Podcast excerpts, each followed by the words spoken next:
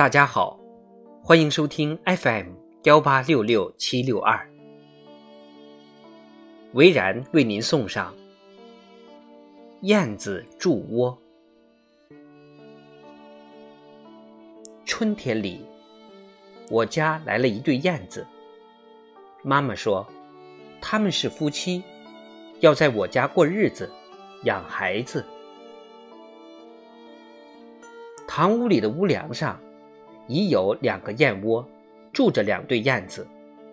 他们是去年就住下的老夫妻了。一到春天，他们又从南方返回来了。爹爹说：“来我们家的燕子，无论新的还是老的，都是我们的亲戚，我们要爱惜。”新来的这对燕子，发现堂屋已有燕子居住。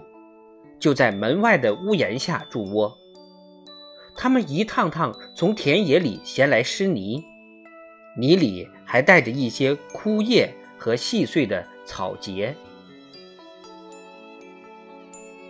工程进行的很不容易，因为没有施工图，常常要返工。连续好多天，燕子夫妻白天抓紧施工。晚上却不见了。他们晚上住哪里呢？其实，堂屋的屋梁上，或我家的任何一间屋子，我们都是乐意接待他们过夜的。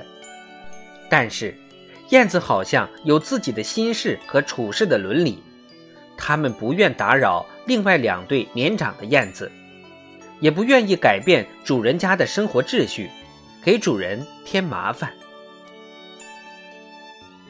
那么，他们晚上住哪里呢？春天的夜里，天气还是很冷的。那天黄昏下着小雨，他们衔完最后一趟泥，向我们亲热地打了几声招呼，又飞走了。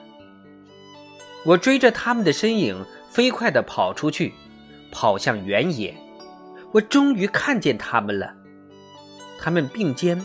依偎着歇在电线上，在夜晚的寒风中，紧挨着羽毛相互取暖，露天过夜。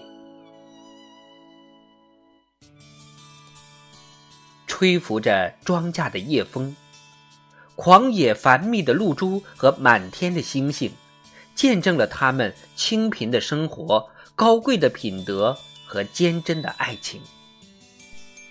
我急忙跑回家里，在门前菜地里挖了些湿泥，准备搭起梯子，帮助燕子筑巢，让它们尽早住进新窝。爹爹说：“人家燕子筑窝，心里是揣着一张祖传的图纸的，你心里有那张图纸吗？”爹的话我信，爹会简单的木工。他知道心里有图纸是多么重要。